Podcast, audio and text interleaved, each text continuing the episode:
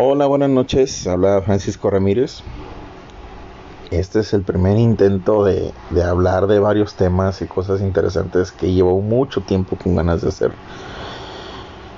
Eh, hoy, bueno, toda esta semana ha sido, y estos días y estos meses, yo creo que una de las lecciones más duras que hay que he podido vivir con todo esto de del COVID, de estar en cuarentena, de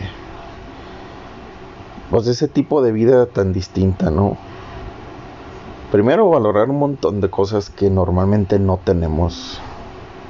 Digo, un montón de cosas que son ya preestablecidas, desde el salir, desde el convivir, desde, no sé, disculpen la expresión, hasta el del coger. Todo no se valora. Y, y estaba albergando un montón de sentimientos, sobre todo de rencor, de enojo, que como dicen muchos, ¿no? El, el, enojo es el miedo disfrazado. Y es ese miedo a, a, que las cosas no vuelvan a ser iguales, a que la gente no vuelva a vivir igual, a que no tengamos esa misma libertad. Pero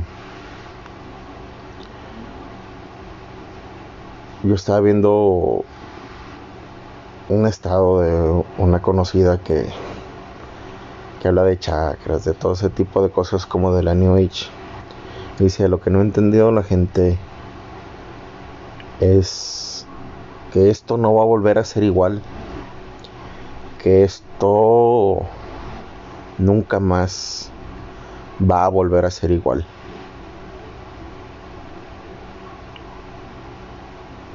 Estos días he estado muy enojado, muy triste, muy desesperado, muy ansioso, muy comelón. y hay algo curioso que me sucede a mí. No sé si sea por necio. Es por necio. Pero normalmente no tomo consejo ajeno de muchas cosas.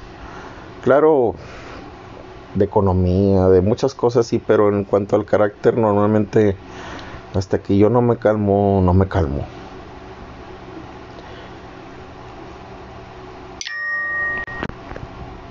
Y normalmente la única forma de, de que ese enojo, ese miedo, esa desesperación tengan un fin es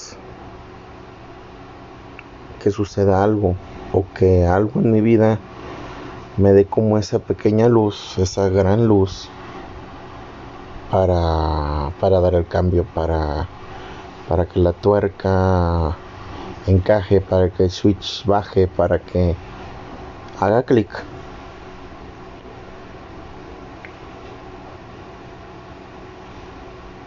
Y ayer tuve que ir a apagar el teléfono, pues porque si no, pues me lo quitan, ¿no? dejo de poder llamar o marcar. Y saliendo del Oxxo me, me topé con lo que parecía un abuelo y un nieto, pero los dos eh, personas vagabundas que viven en la calle con sus cartoncitos y todo. Y pues no es que tenga mucho y menos en este tiempo, llevo dos meses que no ha entrado ingreso, pero pues se ve cómo, cómo salía adelante. Y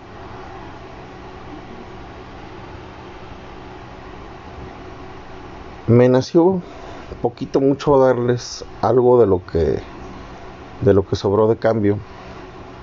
Y no voy a decir, ah, qué chingón soy, qué bueno. No. Pero neta, cuando estoy muy enojado, lo último que pienso es en compartir. Y algo dentro de mí me dijo, comparte lo que te ibas a gastar en un pinche gancito, lo que te ibas a gastar en... Comparte. Voy, llego, ni me lo habían pedido, le dije, oye compa, ¿trae, hambre? Simón, venga aquí. Oh, muchas gracias. Mm, dicen que el agradecimiento es la base de la paz, la base de la abundancia yo creo que el agradecimiento es la base de la felicidad. el oír ese gracias, ese, ese sincero neta, güey, no sé qué iba a tragar hoy, pero ahorita aunque sea unas tortillas sí me voy a chingar. No es que ellos me agradecieran, es que yo les doy las gracias a ellos. Porque ese simple gesto de ellos recibir de esa manera y con esa alegría y con esa energía me rompió el mal humor, me rompió las ganas de partir madres, me rompió toda esa armadura que me estaba creando, que ya llevaba mucho rato haciendo. Y entendí algo junto con Torsi, que es como resumiendo todo esto que he estado diciéndoles. Es cierto, el mundo no va a volver a ser igual y ojalá que no vuelva a ser igual. Dios, el universo, energía suprema, conciencia cósmica, como chingada madre le quieran decir. Gracias por todo esto. Gracias. Porque estás trayendo humildad y rompiendo el ego a base de putazos. Como siempre he dicho, la vida te da te dice por susurros primero la lección que va. Sé un poco humilde, sé humilde. No lo escuchamos, nos vale madre. Después lo canta y es una canción que sé humilde. Después te lo grita en el hocico. Sé humilde, hijo de tu puta madre. Y cuando ya no, te va a meter un putazo y te va a hacer humilde. Y creo que el universo entero nos está dando una lección de humildad de amor. Porque curiosamente, si me cuido yo, te cuido a ti. Si me cuido yo, te amo a ti. Si me sacrifico yo en mi ego, en mi necesidad de tener la razón, en mi necesidad de ir y hacer lo que sea mi puta voluntad como siempre era, te estoy amando a ti. A ti que me oyes. Neta no tengo mucho más que decir. Tenía que sacarlo, tenía que decirlo.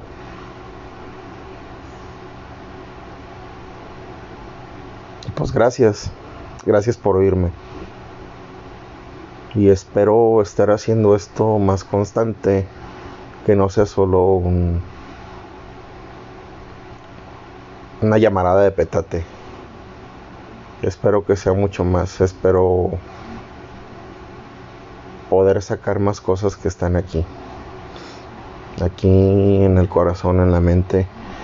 Porque creo que todos tenemos algo importante que decir a los demás. Sobre todo cuando no viene del miedo y no viene del ego. Gracias.